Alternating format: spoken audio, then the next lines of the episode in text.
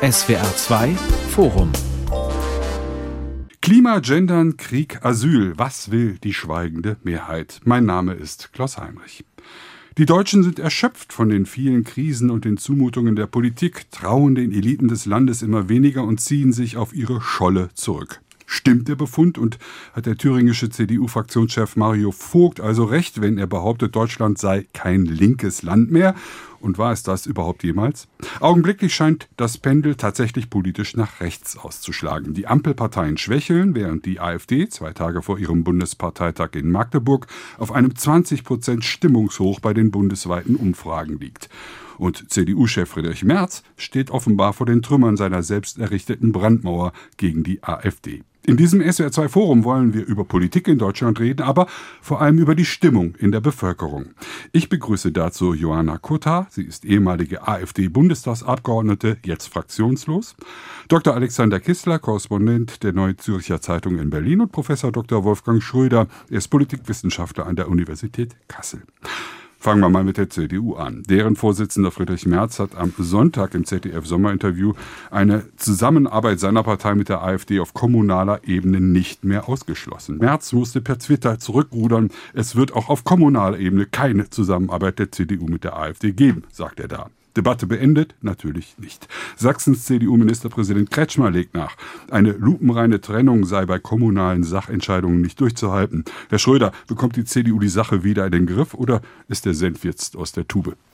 Kann man nie sagen. Auf jeden Fall ist es sehr turbulent in der Union. Die Union ist zerrissen. Sie hat keine Strategie, wie sie mit der AfD umgehen soll. Sie hat aber auch keine Strategie, wie sie mit der Regierung richtig umgehen kann, jenseits der Positionierung, dass das alles falsch ist, was die Regierung macht. Im Umgang mit der AfD gibt es ja drei, vier Möglichkeiten. Man kann die AfD ausgrenzen, man kann ihre Position übernehmen oder man kann sich ganz klar abgrenzen, ohne auszugrenzen. Das scheint mir auch die erfolgträchtigste Formel zu sein. Das, was Merz am Sonntag geliefert hat in dem Sonntagsgespräch, Sommergespräch, war ein desaströses Orientierungschaos, weil er die Position der CDU von 2019 preisgegeben hat. Dahinter steht natürlich ein Dilemma, weil in der Tat auf der kommunalen Ebene vielfältigste Bündnisse, vielfältigste feste Verbindungen zwischen AfD und CDU existieren.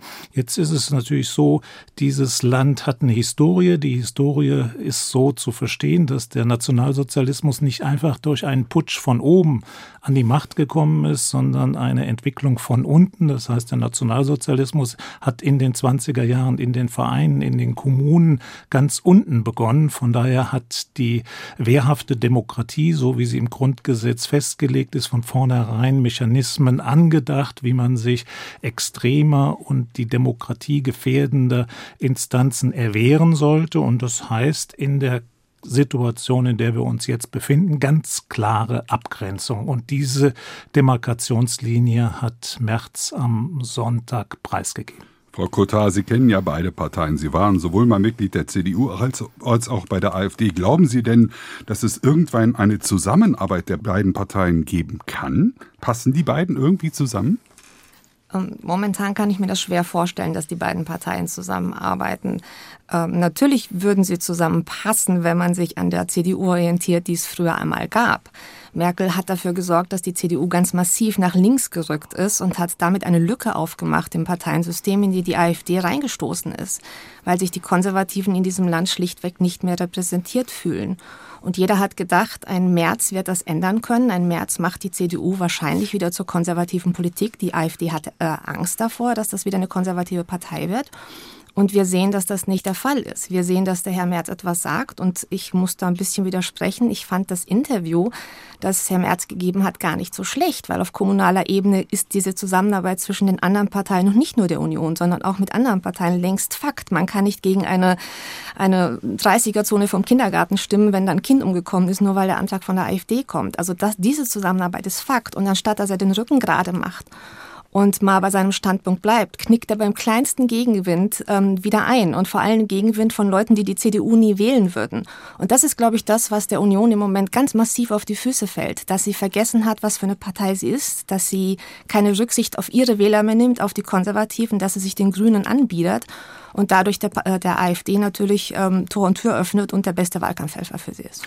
Wenn nun Friedrich Merz derzeit ein bisschen nach rechts blinkt, Herr Kissler, und doch gleichzeitig betont den fundamentalen Unterschied zur AfD, wie schafft er das, ohne die Brandmauer einzureißen oder zumindest den einen oder anderen Ziegel locker zu machen? Ist ja so ein bisschen Ritt auf der Rasierklinge, oder? Ja, die Schwierigkeiten, die sich vor Herrn Merz geradezu auftürmen, liegen natürlich auch daran, dass die CDU nach wie vor eine gespaltene Partei ist. Das hat man auch in Reaktionen jetzt auf sein Interview gemerkt. Es gibt nach wie vor eine klare, ich sag mal, Merkel-Truppe, die also sofort auf dem Baum ist, wenn es allzu konservativ zugeht. Und es gibt nebenher natürlich ein, eine Basis und einen wirtschaftsliberal, wirtschaftskonservativen Flügel, ähm, die stark auf der Merz-Linie sind. Und er muss als Vorsitzender versuchen auszutarieren. Und mal ist er in Gefahr, die einen zu verprellen, mal die anderen. Also er kann momentan eigentlich nur, nur verlieren. Was nun dieses Brandmauergerede angeht, ich sage jetzt mal bewusst Gerede, ähm, ist es ja eigentlich ein Begriff, äh, der in die Debatte gebracht worden ist oder immer wieder gebracht wird von Leuten, äh, die den Eindruck erwecken wollen, es sei allein die Aufgabe der CDU, sich mit der AfD auseinanderzusetzen. Das halte ich für die falsche, falsche Diagnose nach dem Motto, wenn ihr als CDU, als vermeintlich konservative Partei nicht die Brandmauer hochzieht, was auch immer das sein mag, ein furchtbar diffuser Begriff, dann wächst die AfD immer weiter. Da ist ein Teil dran richtig ohne die Tatsache, dass Frau Merkel ihrer Politik den Anschein des Alternativlosen gegeben hätte, hätte sich nicht die Alternative für Deutschland gegründet und ohne Preisgabe konservativer Positionen wäre sie vermutlich nicht so stabil geblieben. Das ist der eine Teil der Wahrheit. Genauso war es natürlich aber auch, dass wir den jetzigen Höheflug nicht hätten. Äh, der AfD, wenn nicht immer mehr Leute den Eindruck hätten, ähm, dass die Ampel furchtbar vor sich hin dilettiert. Man muss sich wirklich mal auf der Zunge zergehen lassen. In jeder Umfrage, in jeder Umfrage, die wir zurzeit haben, versammelt die AfD mehr Prozent Punkte hinter sich als jede einzelne Partei, die der Ampel angehört. Stärker als die FDP, stärker als die Grünen, stärker als die SPD. Das ist ein sehr, sehr bemerkenswerter Befund, der gegen das Leistungsvermögen äh, der Ampel genauso spricht wie gegen die Orientierungsbereitschaft äh, der CDU. Um auf Ihre Frage zurückzukommen, also ich habe Herrn Merz nicht zu beraten, aber ich finde, ähm, er müsste sich besser vorbereiten auf seine Interviews. Er sollte nicht äh, weglaufen, wenn es Kritik gibt. Und er kann sich doch wirklich auf diesen Beschluss von 2018 oder 2019 berufen und dass es vor Ort dann andere Aushandlungsprozesse im Kleinen gibt, lässt sich nicht verhindern, muss allerdings jetzt auch nicht der, ich sag mal, große Vorsitzende im Einzelnen jetzt noch gut und schlecht austeilen. Also er muss jetzt wirklich nicht Gedanken machen, was in einer 4000 Seelengemeinde in Sachsen-Anhalt geschieht. Und dass er aber meint, sich auf diese Ebene auch nur hereinlassen zu müssen, ähm, zeigt, dass er einfach äh, kein strategischer Kopf ist. Und er hat auf jeden Fall an, an Renommee in dieser Woche verloren. Er ist also, wie soll ich sagen, vom Mr. Klare Kante zum Herr Luftikus geworden worden. Was ist denn wohl der Grund, äh, Wolfgang Schröder, warum er das jetzt so gesagt hat? Ist das der Druck aus dem Osten? Wir wollen nicht vergessen, dieses Jahr haben wir drei wichtige Landtagswahlen dort und wir haben ja die Situation gehabt, einen gewählten Landrat, einen gewählten Bürgermeister von der AfD. Man muss ja in der Realität mit diesen Leuten dann, zumindest auf kommunaler Ebene, auch klarkommen. Man hat den Eindruck, Merz hat keine Strategie. Strategie heißt ja, dass man eine Vorstellung hat, wo man hin will, dass man eine Vorstellung hat, welche Instrumente, Etappen, Wege man einschlagen muss und dass man eine Vorstellung davon hat, wie man Widerständen, die in der öffentlichen und konkreten wettbewerblichen Debatte aufkommen, widersetzen sich kann. Das ist der erste Punkt. Der zweite Punkt, äh, Politik ist ja nicht einfach ein singuläres Eventereignis, wo eine Person die Stränge in der Hand hält, sondern Politik ist auch Teamsport. Das heißt, man braucht eine Gruppe, mit der man aufgestellt ist, die man als Steuerungszentrum begreift. Und das wäre eigentlich für den Parteivorsitzenden das Konrad-Adenauer-Haus. Im Konrad-Adenauer-Haus gab es gerade den Wechsel des Generalsekretärs. Im Konrad-Adenauer-Haus gehen die Berater ein und aus. Das heißt, es gibt hier kein Fundament stabiler Orientierung, wo man hin will. Und der gerade vollzogene Wechsel von Chaya zu Linnemann zeigt ja, das sind ja vollkommen unterschiedliche Politikkonzepte, die hier bedient werden. Und wenn man so will, kann man das, was Merz am Sonntag von sich gegeben hat, in eine Linie setzen in diesen Wunsch, jetzt klare Kante, jetzt hoch hinaus zu wollen, um aller Welt zu zeigen, wie flexibel, wie stark, wie gewaltig man in der Fähigkeit ist, neue Realitäten anzuerkennen und auf dieser Grundlage die Machtverhältnisse in der Republik zu verändern. Die Realität ist aber eine ganz andere. Dieser Mann hat sich, äh, wie äh, bereits Herr Kissler gesagt hat, lächerlich gemacht in der letzten Woche, hat die eigene Machtposition ohne Not so desavouiert, wie das kaum je ein Spitzenpolitiker in den letzten zwei Jahrzehnten vor laufenden Kameras gemacht hat. Und das ist schwer wieder einzufangen, weil Politik setzt natürlich schon auf dieser Ebene ein gewisses Maß an Vertrauen, an Verlässlichkeit, an Mobilisierungsfähigkeit voraus.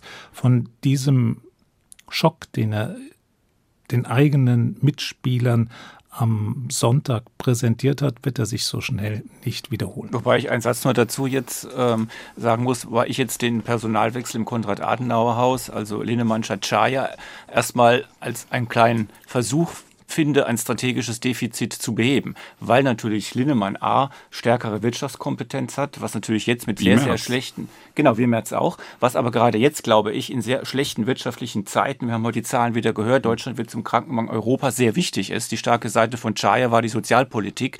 Damit kann man momentan als CDU nicht so stark punkten, das muss man schon sagen. Und zum anderen ist er natürlich auch als, als Leiter der, der Grundsatzkommission der CDU viel stärker ins programmatische Denken eingebunden. Also ich glaube, er hat gesehen, dass es ein Fehler war. Er hat aus Proport Shire dahingestellt, sozialpolitischer Flügel, Mann aus dem Osten, da kann ich viele mit stillstellen. Jetzt haben wir noch einen aus NRW, einen Wirtschaftsliberalen. Aber ich denke, das ist ein kleiner Hinweis darauf, dass, ich will sie nicht komplettiert den Stab über ihn brechen, dass vielleicht Herr Merz doch bereit ist, auch programmatische äh, Fehler zu erkennen. Wo das am Ende hinführt, müssen wir abwarten. Keine Ergänzung dazu. Okay. Das ist alles richtig, was Sie sagen. Das würde ich auch so unterschreiben. Nur Politik braucht eine gewisse Komplementarität. Hier ist eine Wesensgleichheit. Man hat zwei hm. ADHS-Typen, die beide unbeholfen und ohne Berechnung in die Luft schießen. Und wie daraus eine Strategiefähigkeit erzielt werden soll, ist mir unklar. Also Allein ist doch nicht ADHS, das finde ich jetzt nicht. Sind beide so aufgeregt ah. und nervös mhm. und sind nicht in sich ruhend. Und eine Strategie, die erfolgreich sein will, muss in sich ruhend sein, muss eine mittel- und langfristige Perspektive haben. Und das ist hier perfekt inszenierte Aufgeregtheit. Ja, der Carsten ja, Lindemann hat ja auch direkt geliefert. Er hat ja sofort gefordert, äh, schnelle Urteile gegen Schwimmbadtäter hier in Berlin-Neukölln. Der Fraktionsmanager Frey hat auch geliefert. Individuelles Recht auf Asyl soll abgeschafft werden. Und Friedrich Merz applaudiert. Also es scheint äh, strategisch die Dinge in die Hand genommen zu haben. Frau Kotar, glauben Sie, dass das AfD-Wähler zur CDU irgendwann zurückholen kann? So die Strategie von Friedrich Merz, die er eingeschlagen hat?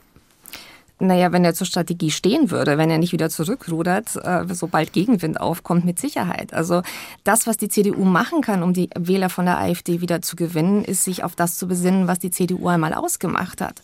Und das ist eben nicht grüne Politik. Und wenn dann jemand aus, aus dem Saarland, der Hans Glück, dann ähm, vorschlägt, mehr Elektromobilität und mehr CO2-Reduzierung, um die Wähler von der AfD zur CDU zurückzugewinnen, dann frage ich mich wirklich, unter welchem Stein lebt dieser Mensch. Zu ähm, Tobias Hans die, natürlich auch, der äh, erfolgloseste genau, Ministerpräsident in der ja, Geschichte der Bundesrepublik. Exakt. Und so jemand gibt dann dem, dem Herrn Merz Vorschläge, wie man die AfD wieder zurückholen kann. Und das ist einfach absurd. Man muss sich anschauen, warum die Leute die AfD wählen, wie, wie unzufrieden sie mit mhm. der Ampel sind, mit der Wirtschaftspolitik. Sie bekommen das ja mit. Sie spüren es zum ersten Mal am eigenen Geldbeutel. Wenn das eigene Häuschen plötzlich 30 Prozent Wertverlust wegen eines irren Heizungsgesetzes hat, dann tut das den Menschen weh. Sie sehen, dass die, die Firmen abwandern aus Deutschland und dann suchen sie verzweifelt nach einer Partei, die da steht und sagt, so geht das nicht und jetzt ist hier Stopp und Schluss.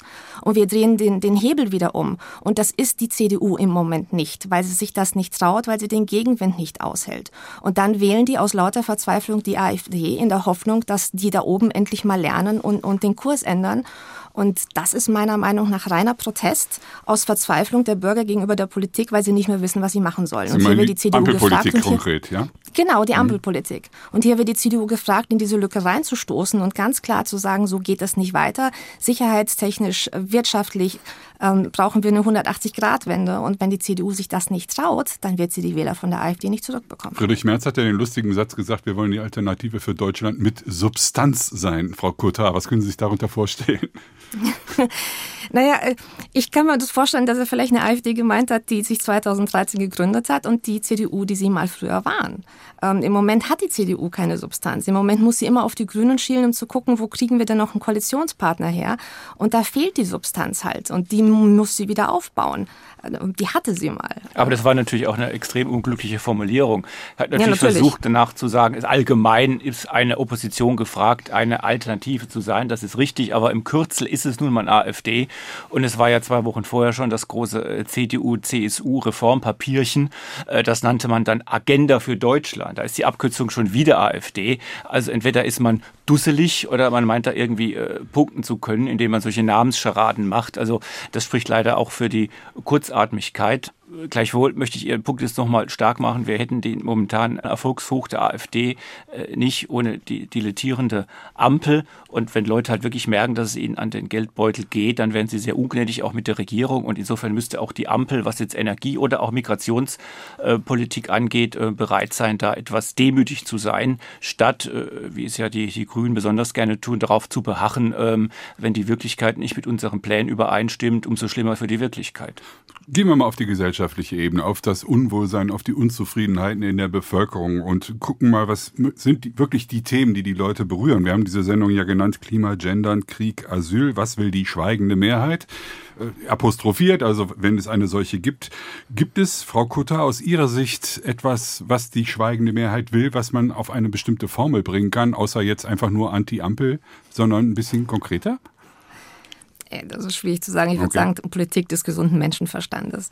Ähm, wenn man sieht, in welchen Bereichen Deutschland im Moment Probleme hat, sei es in der Migration und man sieht die Übergriffe im Schwimmbad und man sieht, dass es finanziell nicht funktioniert und man sieht, dass man keine Wohnungen mehr hat ähm, und eine Frau Faeser dann sagt, aber die, die Situation ist noch nicht schlimm genug, obwohl die, die Grenzpolizisten sie quasi darum bitten, stationäre Grenzposten einzurichten, ähm, dann verliert die Ampel das Vertrauen. Wenn man Wirtschaftsunternehmen sieht, die abwandern, die klar sagen, aufgrund der hohen Energiekosten und die Bürger sehen eine Ampel, die nicht dagegen steuert, sondern im Gegenteil die Energie immer teurer macht, dann machen sich die Menschen natürlich auch darüber Gedanken. Und dann natürlich auch sowas wie Gender und ähm, dieses ganze ähm, Regenbogengetue, das wir im Moment haben. Die Leute lehnen Gender ab und trotzdem wird ihnen das aufoktroyiert. Ich würde sagen, es ist ein ganz kleiner Prozentsatz in Deutschland, der noch Probleme hat mit Homosexuellen oder mit Transleuten und trotzdem bekommt man das 24-7 um die Ohren gehauen. Die Menschen haben die Schnauze voll.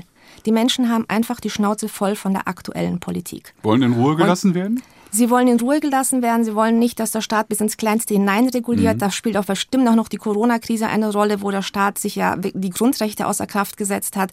Ähm, die wollen in Ruhe gelassen werden, nicht mehr genervt werden, nicht mehr abgezockt werden. Und sie möchten vor allem in einem sicheren Deutschland leben, in einem wirtschaftlich starken Deutschland leben, mit einer starken Währung. Und das haben wir zurzeit alles nicht mehr. Wir haben jetzt viele Themen auf einmal gehabt. Ich versuche das mal ein bisschen zu sortieren. Da sind einmal die Themen, wo es den Menschen an den Geldbeutel geht. Inflation, Energiekosten, Heizungsumbau, ist das, Wolfgang Schröder, der springende Punkt für die Unzufriedenheiten? Ist das der Kern? Also was man feststellen kann, es ist einfach zu viel für verschiedene Gruppen. Das ist ja Corona, muss man sehen, wird manchmal schon wieder schnell vergessen. Zwei Jahre unter außerordentlichen Bedingungen, Krieg, Inflation, Energie. In dem Zusammenhang auch mal eine Lanze für die Ampel. Diese Regierung hat die schwierigsten Bedingungen, die vermutlich seit 1949 eine Regierung hatte. Sie hat außerordentlich viel gemacht und sie hat in der letzten Zeit große Fehler gemacht, überhaupt keine Frage. Sie hat aber angesichts dieser Fehler, angesichts des berechtigten Gegenwindes auch sehr schnell beigegeben, sich eingelassen auf die Einwände. Es ist ja nicht so, dass wir es mit einer nicht sensiblen Regierung zu tun haben, sondern die hat Fehler gemacht, darauf reagiert. Insofern ist das Gesetzgebungsverfahren erstmal ein ganz normales Gesetzgebungsverfahren, wo ein Ding in die Arena geworfen wird, wo es enormen Gegenwind gibt und wo jetzt ein tragfähiges Gesetz auf dem Weg ist. Aber ich kann natürlich verstehen, dass der Boulevard, dass die Opposition und dass vor allen Dingen außerparlamentarische Kräfte das nutzen, um diese Regierung in ein Licht zu stellen, was sie angesichts der internationalen Lage und der Herausforderungen nicht verdient. Jetzt kommt folgender Punkt nämlich, weil hier wird so getan, also diese Regierung macht, macht, macht und sie müsste eigentlich gar nichts machen. Frau Cotard, Sie tun so, als könne man das alles ignorieren. Wir haben Klimawandel, wir haben Inflation, wir haben Energieprobleme. Das heißt, diese Regierung, wenn sie gut regieren will, wird auch ihren Bürgerinnen und Bürgern etwas zumuten müssen. Das wird gar nicht anders gehen.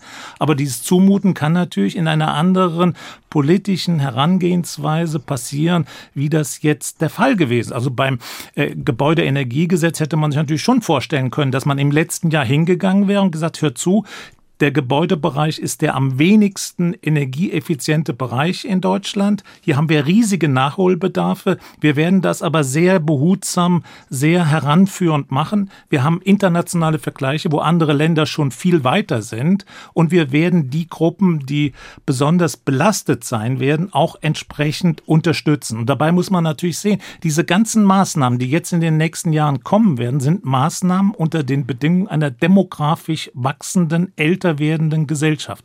Älter werdende Gesellschaften sind weniger dynamisch, sind weniger risikofreudig, sind weniger innovationsfreudig. Das heißt, wir haben hier eine enorme Herausforderung, wo die Politik, und da stimme ich allen Rednern hier zu, natürlich viel sensibler und viel etappenförmiger an diese Zumutungen, Herausforderungen herangehen muss. Aber so zu tun, als brauche man keine Zumutung, als brauche man keine enormen Veränderungen, das halte ich eine Verarschung der Leute, weil das geht an allen wissenschaftlich-politischen Verabredungen, die wir haben, vom Bundesverfassungsgericht bis hin zu Verträgen internationaler Art vorbei. Natürlich muss die Regierung etwas machen, aber wenn wir in einer Energiekrise stecken, die letztverbliebenen Atomkraftwerke abzuschalten, ist das Dümmste, was man machen kann. Das Ausland schüttelt den Kopf über uns, überall entstehen neue Atomkraftwerke und wir überlegen uns, wo wir die Energie hinbekommen. Ähm, wir holzen derweil unsere eigenen Wälder ab, um die Windkrafträder mitten in die Wälder zu packen, äh, dass das das Waldbrandrisiko massiv erhöht. Das blenden wir komplett aus. Naturschutz, Umweltschutz, Tierschutz, das blenden wir komplett aus also natürlich muss man was machen, aber keine ideologiegetriebene Politik, die wir im Moment sehen, sondern wirklich Politik mit gesundem Menschenverstand und auch mal gucken, was können wir den Menschen überhaupt zumuten. Deutschland alleine zuzumuten, die Klimakrise aufzuhalten, das wird nicht funktionieren. Und wenn China über 360 neue Kohlekraftwerke baut, dann ist es schwer, den Leuten zu erklären, warum sie hier Werteverlusten bei ihren Häuschen Aber das ist doch ganz Kauf einfach, Frau Kutter. Das ist doch ganz einfach. Es geht doch nicht darum, dass Deutschland die Energie- und Klimakrise dieser Welt Welt löst. Das kann es überhaupt nicht. Deutschland ist ein Prozent der Weltbevölkerung. Deutschland sicher. ist vier Prozent des Bruttoinlandsproduktes der Welt, hat vielleicht fünf Prozent der Emissionen. Aber Deutschland kann durch sein technologisches Know-how die Produkte, die Verfahren organisieren, die sie selbst exportiert und die damit den Wohlstand in diesem Land sichern können. Das ist doch der Zugang. Und das müssen wir doch unbedingt machen, weil anders haben wir ökonomisch exportorientiert überhaupt keine Perspektive. Daran müssen wir festhalten. Und dazu würde ich gerne mal wissen, was Sie dagegen haben.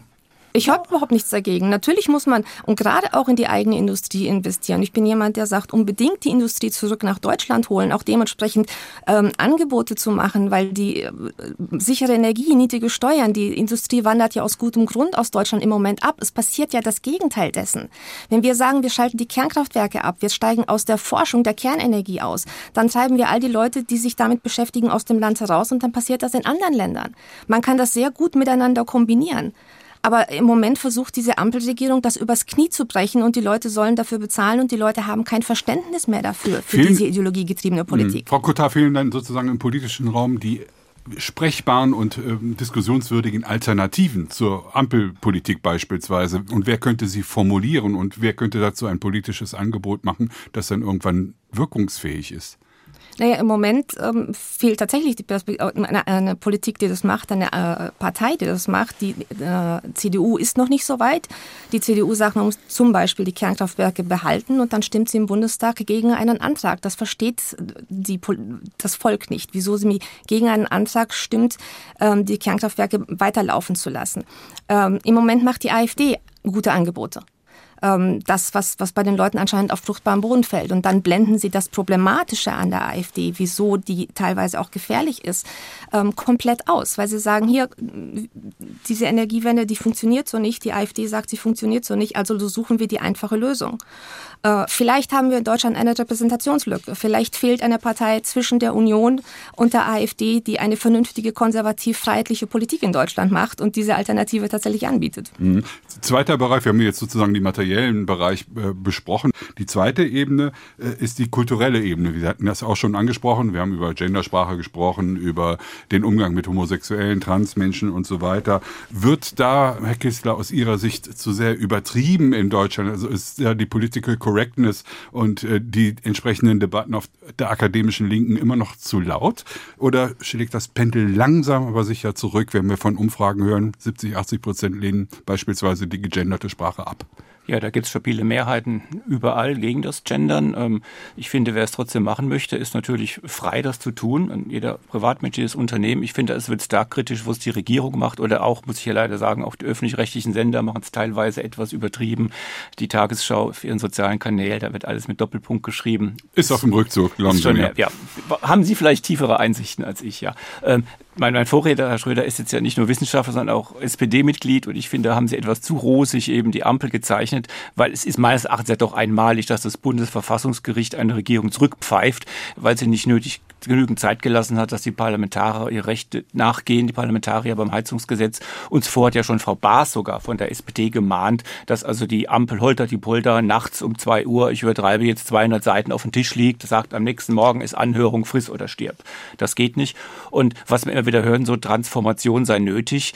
Das mag schon möglich sein oder nötig auch, Transformation des Denkens, da wäre ich auch dafür, aber man kann nicht, glaube ich, sagen, Transformation im Sinne eines großen Umbaus von Gesellschaft, Politik und Wirtschaft muss einfach geschehen und muss so geschehen, ohne dass es wirklich demokratisch abgefedert worden wäre.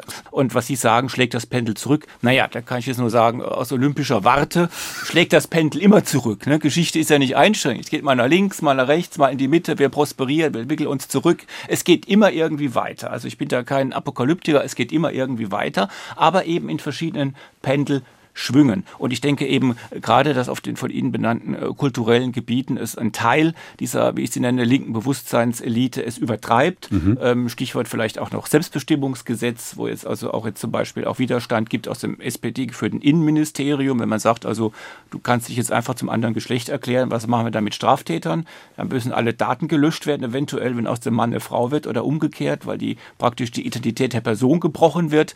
Das sind, glaube ich, so überschießende Prozesse und da wäre es gut, wenn da die Ampel in sich ginge, auch an diesen Punkten und etwas, wie soll ich sagen, etwas souveränitätsschonender umginge. Politik darf auch fordernd sein, da bin ich ganz bei Ihnen, aber sie darf nicht permanent den Eindruck haben, die Bürger zu überfordern. Ein letztes Beispiel, ich finde auch diesen Aktionismus, den zurzeit Herr Habeck an den Tag legt, auch für ihn selber ungesund. Ähm, er hat neulich mal an einem Mittwoch, ähm, ich glaube, vier oder fünf Podien besucht und zwei oder drei Vorträge gehalten. Und wenn Sie sich allein für die Pressemitteilung aus seinem Haus registrieren, dann kommt also jeden Tag übertreibe jetzt dutzendfach neue Initiativen, Vorschläge, ähm, Vorträge. Er überfordert sich, er überfordert das Haus, er überfordert die Bevölkerung. Da wäre es, glaube ich, wichtig, ähm, das Wichtige etwas vom Unwichtigen zu trennen. Und ein allerletztes, ähm, er ist nicht nur Klimaschutzminister, er ist auch Wirtschaftsminister. Und in einer Zeit, in der wir uns in einer Rezession befinden, einer technischen Rezession, wir ein negatives Wachstum haben, also ein Schrumpfen jetzt vom IWF äh, prognostiziert, wo der IFO-Geschäftsklimaindex rückläufig ist, müsste er, glaube ich, auch etwas stärker sich als Wirtschaftsminister präsentiert, damit die Leute einfach stärker den Eindruck haben, da ist auch einer, dem liegt die Wirtschaft genauso am Herzen wie der Klimaschutz und dagegen hat ja keiner was. Bisschen weniger Besserwisserei, bisschen weniger Volkspädagogik und die Ampel wäre erfolgreicher? Ja, würde ich schon auch sagen, weil sie in der Tat teilweise zu schnell ist, weil sie paradoxerweise, obwohl mit den Grünen ja der Protagonist der Beteiligung an Bord ist, wenig, zu wenig Beteiligung praktiziert und indem sie zu wenig Beteiligung praktiziert, lädt sie geradezu zum Gegenschlag, zur Gegenwehr derjenigen ein, die sich da überfordert, nicht mitgenommen, nicht verstanden fühlen. Aber aufs Ganze betrachtet muss man jetzt ein bisschen vorsichtig sein, dass wir nicht die Fußnoten ins Zentrum der Debatte rücken, weil es geht in der Tat um einen Umbau der Wirtschaft. Ich glaube, daran kommt man nicht vorbei. Die Themen Ökologie, Dekarbonisierung, Digitalisierung, Veränderung der Weltmärkte, der Rohstoffmärkte, das ist eine enorme Herausforderung. Und diese Herausforderung müssen wir auch ins Zentrum rücken, müssen Acht geben, dass wir jetzt nicht uns in Nebenschauplätzen ergießen, sondern dass wir sehen, dass dieses Land sehr viel zu verlieren hat. Und weil dieses Land viel zu verlieren hat, müssen alle Kräfte gebündelt werden. Insofern kann man ja zum Beispiel das Verhalten der CDU als führende Oppositionspartei im Bundestag nur begrüßen. Sie ist ja eine konstruktive Opposition. Und man versteht nicht, warum diese konstruktive Opposition nicht mit einer gewissen Demut, mit einer gewissen Souveränität versucht, sich zu finden, dort, wo sie eigentlich herkommt, als Partei der Mitte, die eine ganz starke Sensibilität für Wirtschaft hat und diese Sensibilität für Wirtschaft müsste sie stärker zum Tragen bringen. Und ich meine, das Projekt liegt auf der Tagesordnung. Das ist nicht, wie hier von Frau Cotard permanent wiederholt wird, Ideologisierung, sondern es ist eine gewissermaßen verabredete Form, wie Deutschland sich auf dem Weltmarkt und angesichts der technologischen Möglichkeiten präsentieren kann, nämlich die Transformationen zur eigenen Sache zu machen, als Technologie, als Hochtechnologieland, als Land, das mit seinen zentralen Unternehmen in der Automobilindustrie, in der Chemie, im Maschinenbau, in der Elektroindustrie enorme Anknüpfungspunkte hat, auch gegenüber den Amerikanern und Chinesen, weil die sind natürlich enorm stark im IT-Bereich, aber es wird nach wie vor auch der andere Bereich benötigt, der muss weiterentwickelt werden und hier gäbe es sehr viele Möglichkeiten. Und man wundert sich, dass das nicht so im Zentrum steht in dieser Nation, wie es eben der Sache und dem Wohlstand der im Risiko steht, notwendig wäre. Weil man hat manchmal eben auch den Eindruck, dass es eben auch bei den führenden Akteuren der Ampel nicht so im Zentrum steht, wie es stehen sollte. Weil Sie es die Chemie erwähnen, finde ich sehr, sehr wichtig. Ich komme aus der Pfalz, Ludwigshafen, BASF. Die wandern nicht ab, aber verlegen doch Teile der Produktion nach China. Wir haben ähnliche Prozesse gehört, Überlegungen bei Lanxess zum Beispiel, ebenfalls einem großen Anbieter, Evonik etc. Also die Chemie, die also wirklich das Rückgrat unserer Wirtschaft ist, wenn ich also die Vorprodukte dazu rechne, wichtiger noch als die Automobilindustrie, ähm, die hat sich teilweise für einen kalten Exodus entschieden. Frau Kotar, jetzt sind also, Sie dran. Ist für Sie die ja. Diskussion über die Transformation, die stattfinden muss, eine ideologische Diskussion oder geht es auch aus Ihrer Sicht darum, wie kann man sie optimal gestalten? So wie sie im Moment betrieben wird, ist es ideologiebetrieben, meiner Meinung nach. Mhm. Wenn Sie von einem Hochtechnologiestandort Deutschland sprechen, das ist ja genau das, was wir gerade verlieren. Das ist ja genau das, was die Industrie gerade macht. Sie packt sich die Koffer und geht, weil es eben, was Sie angesprochen haben, an der Digitalisierung fehlt, an den Fachkräften fehlt. Wir haben eine Bürokratisierung ohne Ende äh, und dann die hohen Energiekosten. Das heißt, wir verlieren gerade den Industriestandort Deutschland und da tut die Ampel halt relativ wenig dagegen. Ja, Intel wird jetzt gefordert mit einer Million Euro pro Arbeitsplatz. Ich frage mich, wie viel Subventionen fließen sollen, damit die Hochtechnologie hier bleibt, anstatt Politik zu machen und Steuergesetze zu haben und eine Energiewende zu betreiben, die bezahlbar bleibt, damit die Industrie von sich bleibt, ohne dass wir einen Arbeitsplatz mit einer Million Euro subventionieren müssen. Und wenn Sie die Digitalisierung ansprechen, das ist ein großes Thema in Deutschland. Ich, ich mache Digitalpolitik im Bundestag und dann schaue ich mir den Haushalt für 2024 an und sehe, wie gerade der Digitalbereich zusammengestrichen wird, dass es kein Digitalbudget gibt, dass die, das digitale Mittel für KI, für Quantentechnologie zusammengestrichen wird. Wir hinken China und den USA massiv hinterher und anstatt in diese Zukunftstechnologien zu investieren, sparen wir da wieder. Da, so kann das nichts werden. Äh, Sie merken, ich bin hier kein Ampelverteidiger, aber die, die, die vorherige Merkel-Regierung hat 16 Jahre lang natürlich auch einen Berg von Problemen gerade in der Digitalisierungspolitik angehäuft. Also für Frau Merkel war, glaube ich, bis zu ihrem letzten Tag das Internet Neuland ähm, und dementsprechend ist sie da auch umgegangen in ihren verschiedenen Kabinetten. Das war also ihr Gedöns gewissermaßen. Absolut. War, war Digitalisierungspolitik. Ähm, diese Kürzungen, die mir jetzt in dieser Breite nicht bekannt waren, würde ich genauso kritisieren heute. Aber 16 Jahre Merkel haben jetzt einen Beitrag dazu geleistet, wie es nötig gewesen wäre, dass Deutschland zum digitalen Sprung ins 21. Jahrhundert angesetzt hätte. Ähm, das ist ja genau der Punkt. Wir müssten jetzt einen Sprint hinlegen, damit wir aufholen können und stattdessen streichen wir die Mittel dafür. Und das finde ich wirklich tragisch. Und das, was ich mir von der Union gewünscht hätte, was sie glaubwürdig gemacht hätte, wäre, wenn ein Merz sich hingestellt hätte in der ersten Bundestagssitzung gesagt hätte, es sind Fehler gemacht worden in den 16 Jahren. Gravierende Fehler. Deutschland ist auf keinem guten Kurs und ich stehe jetzt für was Neues. Ich stehe dafür, dass wir den Hebel umlegen. Von mir aus auch gerne Entschuldigung an die Bürger für das, was schiefgelaufen ist unter der Merkel-Politik. Dann wäre die Union glaubwürdig gewesen. Versuchen wir in den letzten zehn Minuten, haben wir etwa noch dieser Sendung mal zu gucken, was kann denn der politische Bereich tun, wie kann aber auch die, was können auch die Bürger tun, dass sie sozusagen wieder näher zusammenkommen. Kurzum, wie muss die Kommunikation der Zukunft laufen innerhalb des politischen Betriebs? Also Ausgangspunkt ist die Regierung, weil die muss mit gutem Vorbild vorangehen. Dafür gibt es eine gute Konstellation jetzt, weil wir haben jetzt Halbzeitbilanz am 8. Dezember. Der Prozess zur Halbzeitbilanz wird jetzt nach der Sommerpause beginnen. Und ich meine, dass die Regierung so eine Art Neustart entwickeln muss, weil sie kann mit dieser Art der Kommunikation, mit dieser Art der Zerrissenheit, mit dieser Art der Desorientierung nicht weitermachen.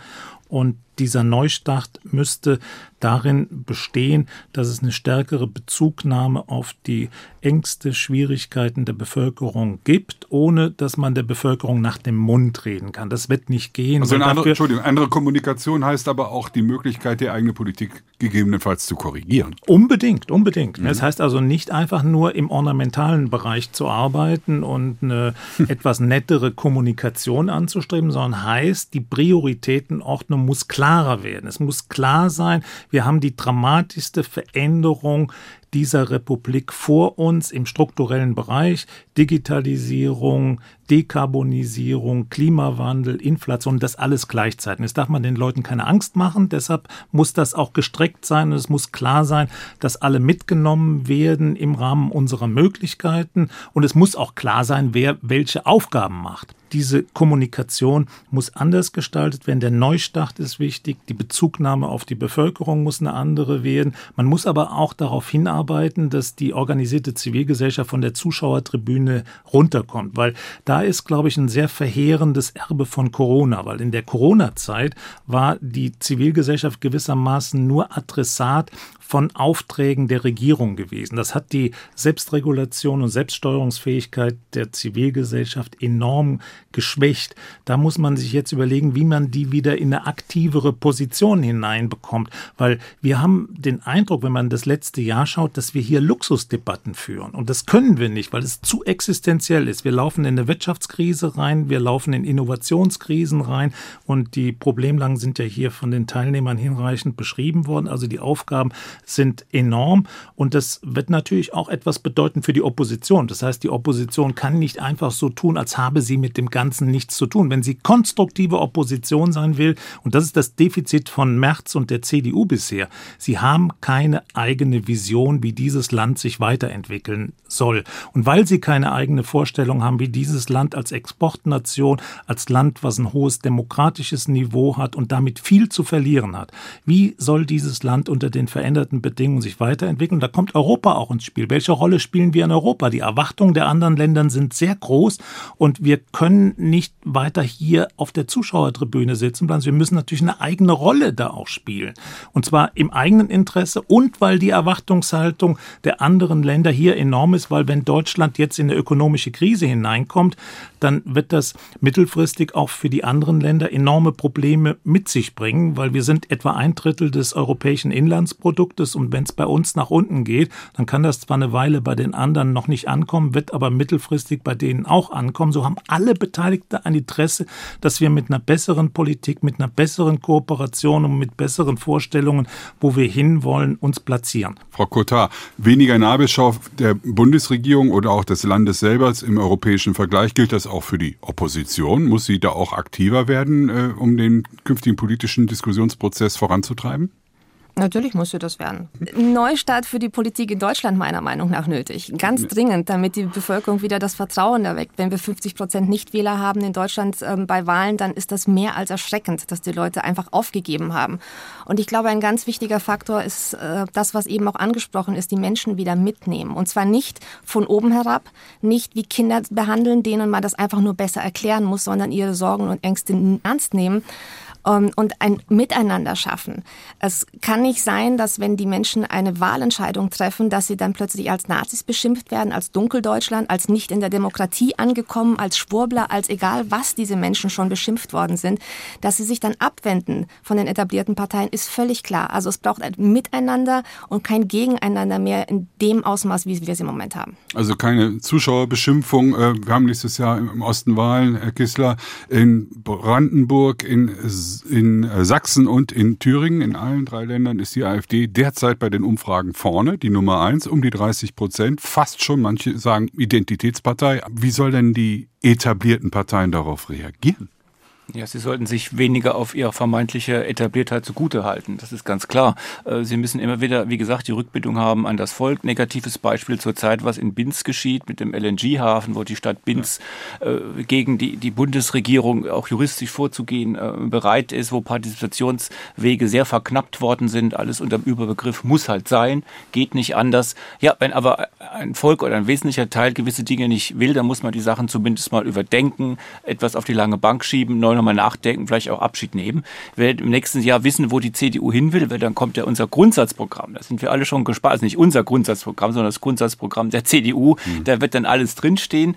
Ähm, eine Opposition muss auch muss zeigen, wo sie hin will. Das ist klar. Das heißt, sie, sie muss Kontra geben. Äh, die Etablierten dürfen sich nicht sonnen im, im Glanz vermeintlich Etabliertheit und vermeintlicher zurückliegender äh, Wahlerfolge gute Politik lebt von guten Alternativen. Und da sind alle herausgefordert.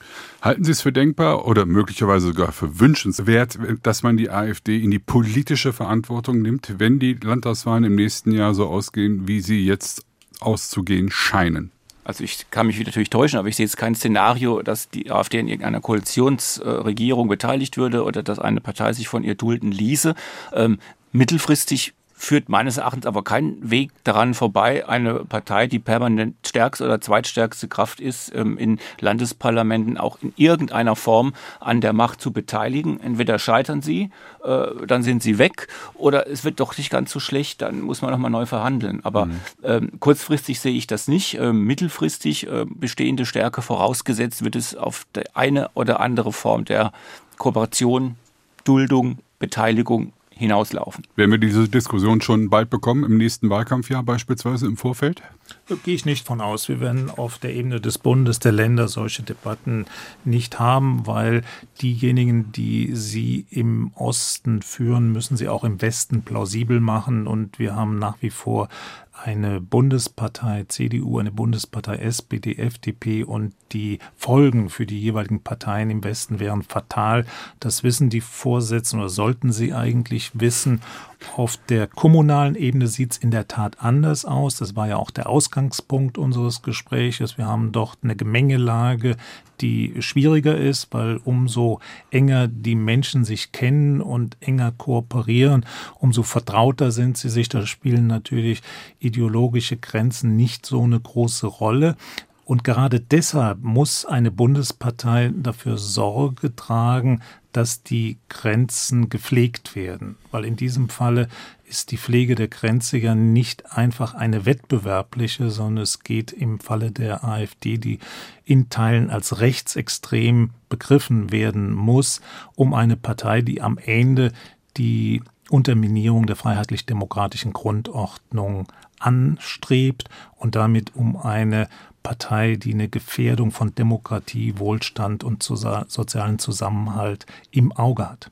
Frau Kotar, wie sieht das aus Ihrer Sicht aus? Glauben Sie, dass die AfD im nächsten Jahr bei den drei Landtagswahlen eine Chance hat, in die Regierung oder zumindest in die politische Mitverantwortung zu kommen? Oder kommen da noch ganz andere Faktoren rein? Stichwort Sarah Wagenknecht, die ja auch überlegt, äh, eine Partei aufzumachen und der unterstellt wird, dass sie viele aus dem AfD-Potenzial zu sich ziehen könnte. Also eine Sarah Wagenknecht-Partei würde meiner Meinung nach die AfD halbieren. Ich sage immer, die AfD ist auf dem Weg dazu, die Linkspartei zu ersetzen, ähm, gerade was die Wirtschaftspolitik angeht. Ich glaube nicht, dass die AfD in irgendeiner Regierung nächstes Jahr beteiligt wird. Ähm, von den Altparteien aus nicht, aber auch von Ihnen aus nicht. Es gibt genug Stimmen in der AfD, die sagen, mit einer CDU gehen wir keine Koalition ein, weil die viel zu verweichlicht ist. Ähm, eine CDU muss sich aber auch gut überlegen, was sie im Osten macht. Die angedeuteten Gespräche, ob man eine Koalition mit der Linkspartei eingeht, ist, glaube ich, Selbstmord für die CDU. Ähm, wie man überhaupt auf so eine Idee kommen kann, ist mir völlig schleierhaft. Für mich ist, ist das genauso ein Ausschlusskriterium wie mit der AfD zusammenzugehen. Also die steckt da im Dilemma. Ich glaube aber nicht, dass die AfD tatsächlich, sie wird sehr erfolgreich werden. Aber setzen Sie denn Linkspartei und AfD auf eine Stufe? Ich meine, die Linkspartei ist seit 1995 an zig Regierungen in Ostdeutschland beteiligt, ist eine Rechtsstaatspartei, äh, eine, garantiert ist, ist alle Rahmenbedingungen. Partei. Wie können Sie darauf kommen, dass er mit so einer Partei nicht koalieren kann? Es das würde ich aber gerne wissen. Gerne. Es ist die ehemalige SAD-Partei, die Partei der Mauermörder. Mit der macht man keine gemeinsame Sache. Es tut mir leid. Aber das ist doch das gleiche Argument wenn man sagen würde, die, die Vorgängerpartei der CDU, die Zentrumspartei, hat 1933 das Ermächtigungsgesetz mit abgestimmt. Ich glaube, das sind zeitlich ganz unterschiedliche Momente. Und wenn Sie sich die Linkspartei angucken, wie viele da vom Verfassungsschutz beobachtet werden und wurden, da sollte man sich die Gedanken darüber machen und ähm, durchaus eine Parallele ziehen. Vielen Dank. Das war das SWR2 Forum zum Thema Klima, Gendern, Krieg, Asyl. Was will die schweigende Mehrheit und des Diskutierten? Johanna Kotase ist ehemalige AfD-Bundestagsabgeordnete, jetzt fraktionslos. Dr. Alexander Kissler, Korrespondent der Neuen Zürcher Zeitung in Berlin und Professor Dr. Wolfgang Schröder, Politikwissenschaftler von der Universität Kassel. Mein Name ist Klaus Hein.